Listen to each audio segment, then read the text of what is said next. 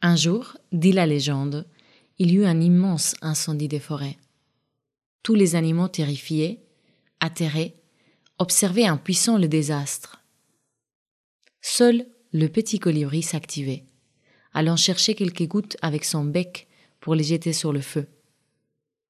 Après un moment, le tatou, agacé par cette agitation dérisoire, lui dit Colibri, tu n'es pas fou Ce n'est pas avec ces gouttes d'eau que tu vas éteindre le feu.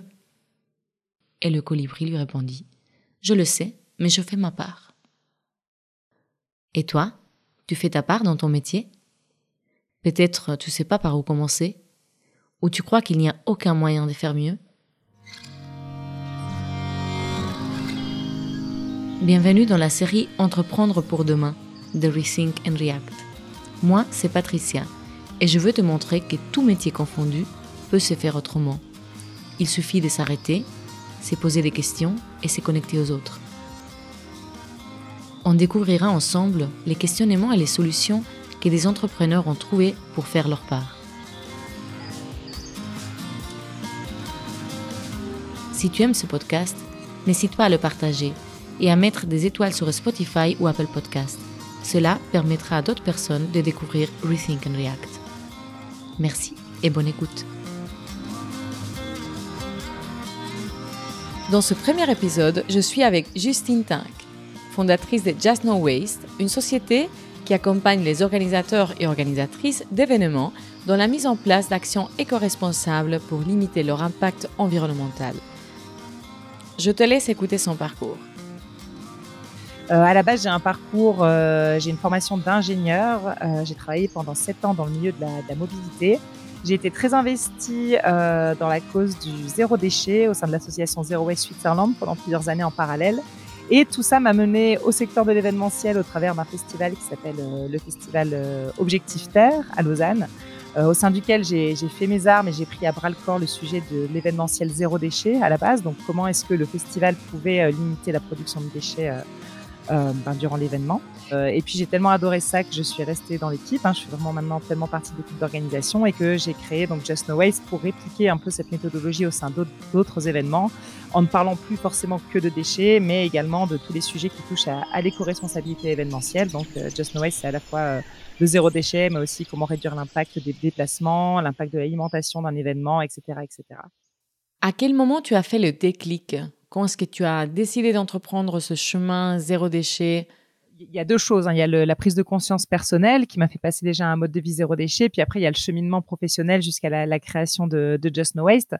Euh, j'ai toujours été très sensible à l'environnement, mais c'est vraiment quand j'ai commencé à entrer dans la vie active que j'ai commencé à vraiment me renseigner sur euh, euh, bah, quels sont les problèmes finalement, qu'est-ce que le réchauffement climatique, euh, quelles sont les solutions, etc. Je, hum, je, je, me suis intéressée au mouvement zéro déchet euh, vraiment vers 2013-2014 par là quand ça a commencé à à être de plus en plus euh, mis en avant, euh, voilà, avec le, le, livre de Bea Johnson hein, notamment qui a qui parlait de son mode de vie zéro déchet, etc. Ça m'a intéressé. Je me suis dit, mais finalement, c'est clair que à titre individuel, les solutions sont simples. En fait, ça paraissait pas si compliqué. Et moi aussi, j'ai envie de, de, passer à l'action. Et puis, je me suis un peu comme ça rapproché d'autres personnes en Suisse qui se posaient les mêmes questions. Et c'est là d'ailleurs qu'est née l'association Zero Waste Switzerland que j'ai rejoint euh, dès ses débuts. Donc ça, c'était vraiment à titre à titre personnel. Donc j'ai commencé à me dire, mais moi aussi, je peux le faire. Euh, c'est vrai que c'est complètement absurde d'acheter des choses qui sont designées pour euh, finir à la poubelle. Et si on peut s'en passer, ben, j'ai envie de m'en passer. Donc voilà. Donc j'ai commencé à m'intéresser euh, à tout ce qui était la vente en vrac, euh, comment je pouvais réduire tel et tel déchet que se produisait, etc. Pour la mobilité, à partir du moment où j'ai commencé à travailler dans ce milieu-là, je me suis dit, mais en fait, la voiture, j'en ai, j'en ai pas besoin. Hein. J'habite à Lausanne, je peux faire du, vélo. donc ça, ça a été assez naturel également. je me suis également intéressée à mon alimentation. Je me suis rendu compte de l'impact environnemental de la viande. J'ai arrêté d'en manger, etc. Donc ça, c'était vraiment un cheminement personnel, mais qui était pas en un seul déclic, c'était vraiment progressif. Voilà, depuis le début des années 2010, et progressivement, j'ai mis en place euh, des actions. Et puis, ben voilà, le, la cause du zéro déchet m'intéressait euh, en particulier. Donc, comme j'ai dit, j'ai rejoint cette association et en rejoignant Zero Waste Switzerland, j'ai eu l'opportunité d'accompagner le Festival de la Terre. Et comme je suis une personne qui aime euh, qui aime beaucoup euh, beaucoup la fête, beaucoup les festivals et pas du tout les déchets, je me suis dit que c'était vraiment quelque chose que j'avais envie de creuser, de creuser davantage. Euh, parallèlement à ça, j'étais assez classiquement, j'ai fait face à une perte de sens dans mon dans mon travail, hein, parce que je travaille dans un, un bureau d'études, un bureau d'ingénieur où finalement quand on est euh, quand on milite un peu pour l'écologie, mais qu'on se retrouve à, dessiner des autoroutes pour caricaturer, c'était pas, il y avait pas forcément voilà euh, une connexion entre ce que ce que je faisais et ce qui et les valeurs profondes que je que je ressentais. Alors on peut dire que tu as perdu un petit peu le sens de, de ton métier.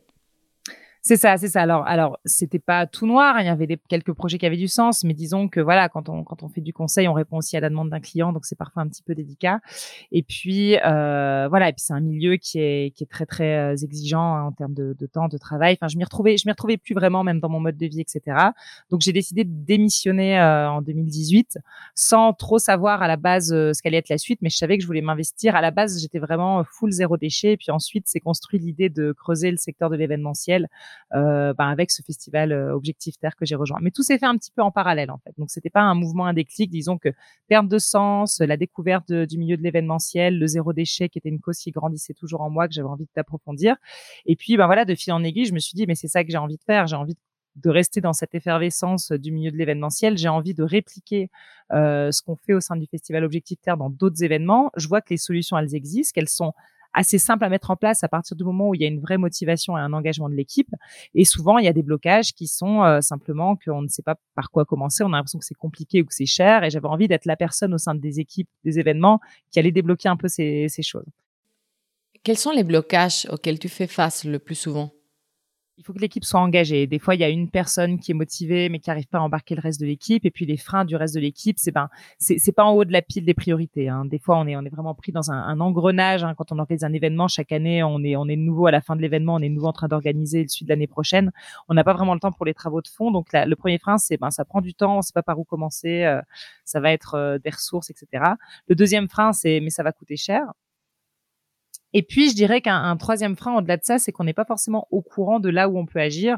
On se dit, euh, mais c'est bon, on a mis en place des, gobelets réutilisables sur l'événement et, et c'est tout, notre événement est écologique. Sauf qu'en fait, les déchets, c'est la, enfin les gobelets, pardon, c'est la pointe visible de l'iceberg des déchets sur un événement.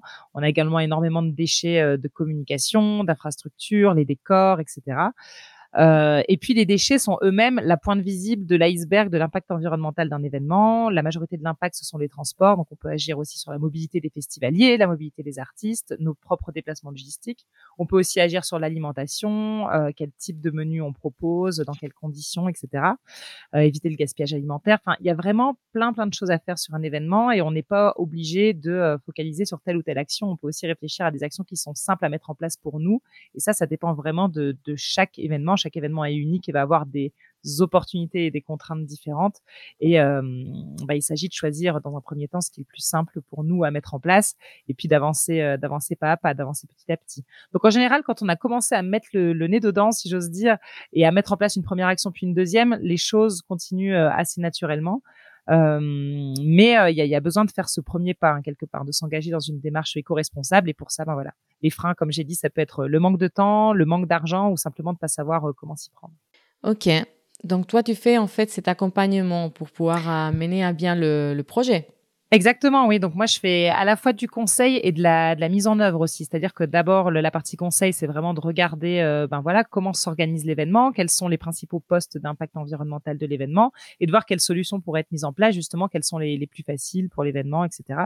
Euh, Qu'est-ce que je peux leur recommander? Et puis ensuite, une deuxième partie, euh, si euh, si le client le souhaite, c'est vraiment de, de, mettre en place finalement les actions qui sont recommandées. Donc euh, installer l'infrastructure sur place, former les équipes dimensionner euh, le système de consigne, par exemple. Enfin voilà, ça dépend vraiment des actions qui sont qui sont recommandées. Euh, faire de la communication pour pour la mobilité, par exemple. Enfin voilà, ce genre ce genre de mesures qui sont parfois des mesures un peu chronophages et, du coup ça aide si quelqu'un prend le sujet à bras le corps.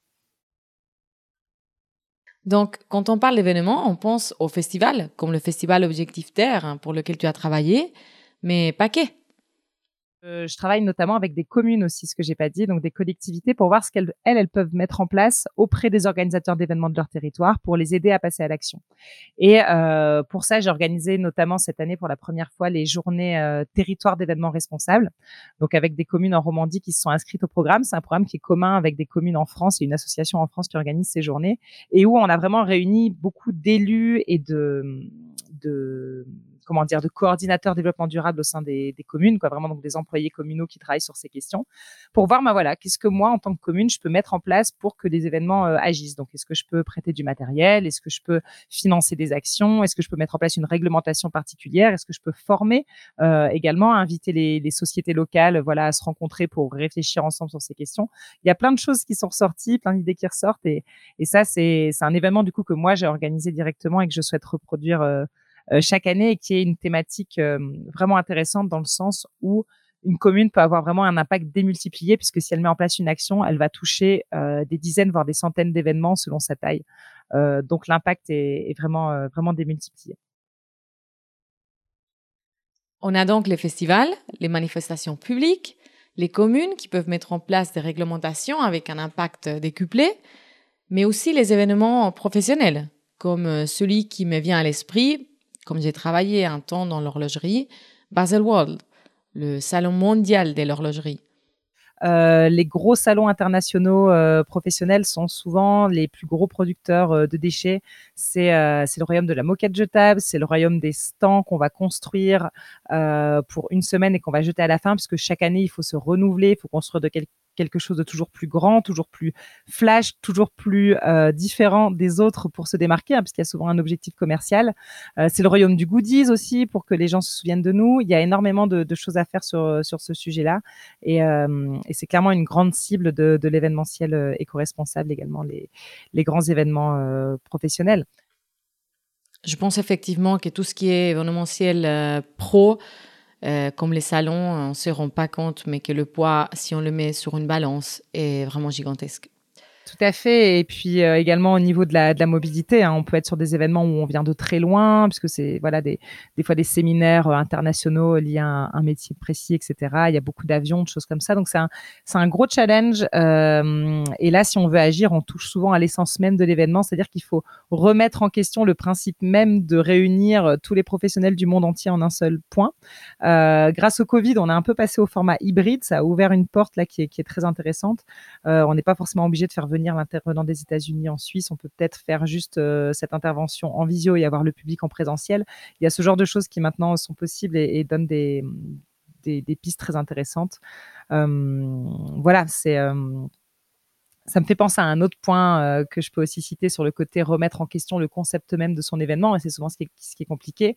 Il y a une question qui est un peu tabou dans le milieu de l'événementiel, mais qui commence à refaire surface, c'est celle de la jauge, euh, donc c'est-à-dire le nombre de personnes qu'on va avoir à son événement.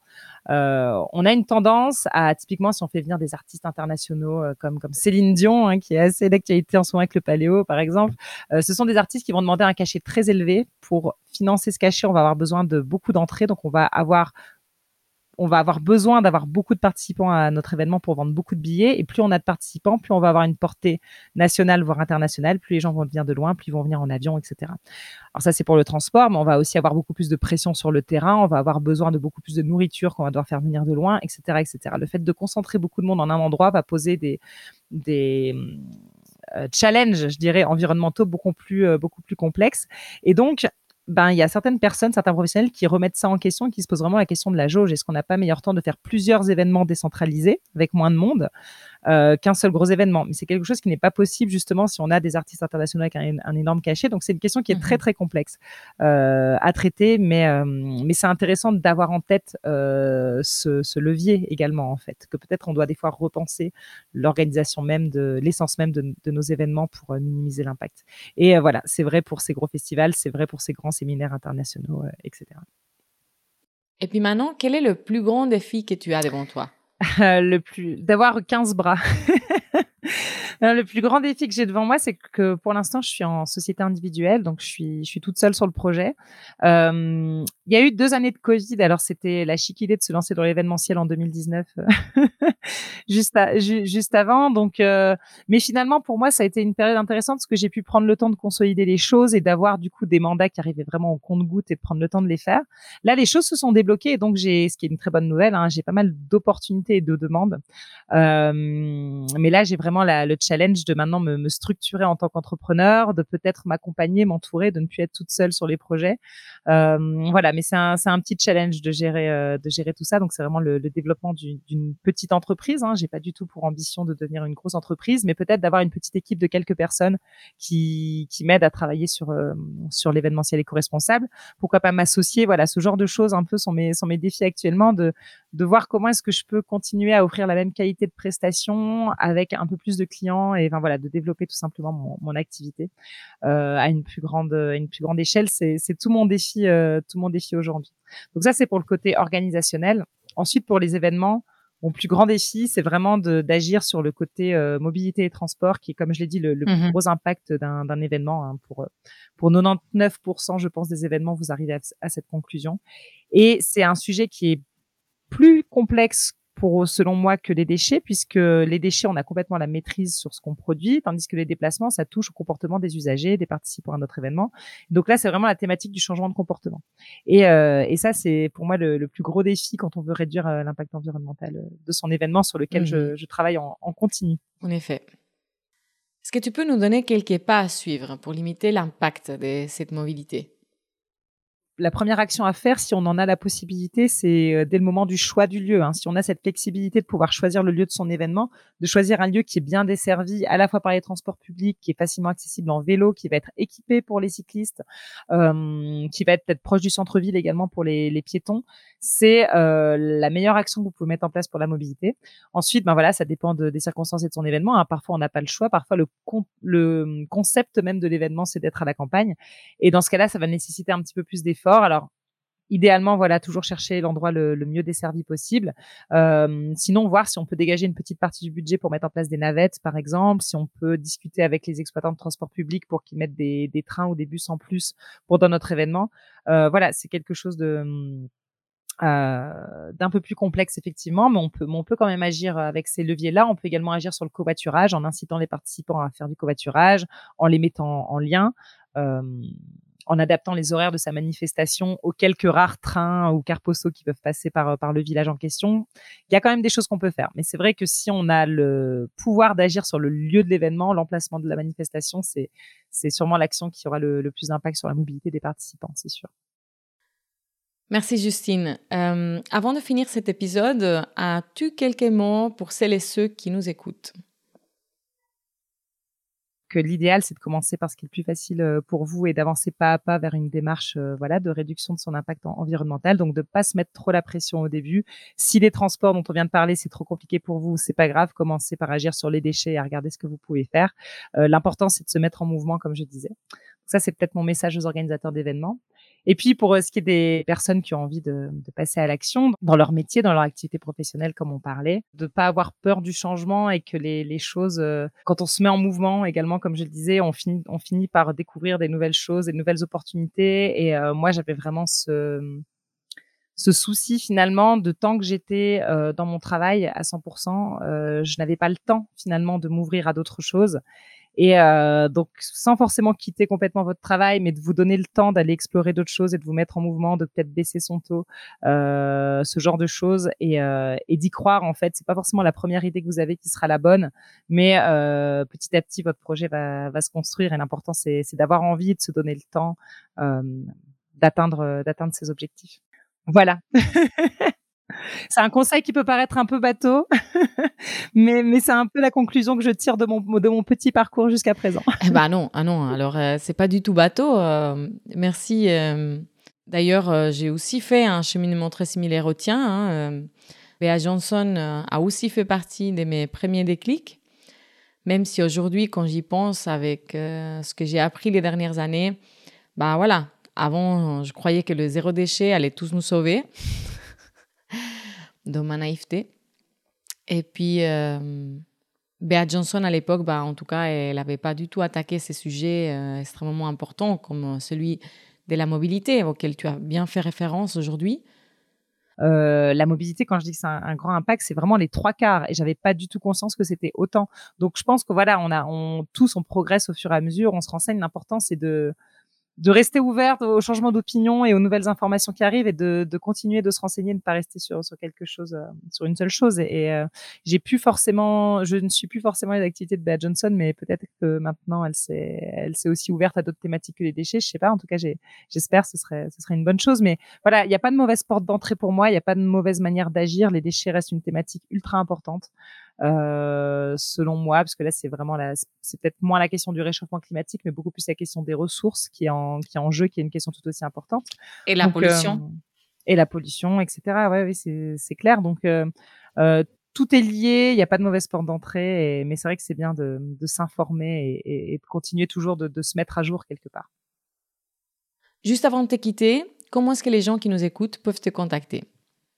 Alors, euh, bah, il y a plusieurs canaux. Alors effectivement, j'ai le, site internet donc qui est www.justnowaste.ch, euh, qui est euh, pour l'instant très focus déchets que je dois toujours un petit peu mettre à jour justement avec les autres thématiques dont je vous parle, mais c'est quand même une bonne porte d'entrée.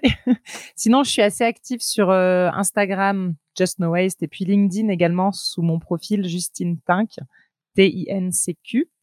Euh, et puis le dernier canal euh, que je peux vous recommander, c'est euh, le podcast EcoFest, puisque j'ai moi-même un podcast qui parle d'événementiel éco-responsable, euh, dans lequel j'interview des, des, organisateurs d'événements et des professionnels de la filière événementielle euh, sur toutes les thématiques de l'éco-responsabilité et qui donne énormément de, de conseils pratico-pratiques et de retours d'expérience, voilà, sur l'organisation d'événements éco-responsables.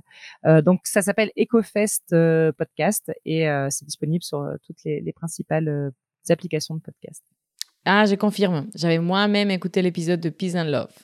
J'ai beaucoup aimé. Ah oui, sur les toilettes sèches. C'est un des meilleurs épisodes, je recommande aussi. on va très en détail sur le sujet très spécifique des toilettes sèches. Euh, c'est très cool, ouais, je vous le recommande.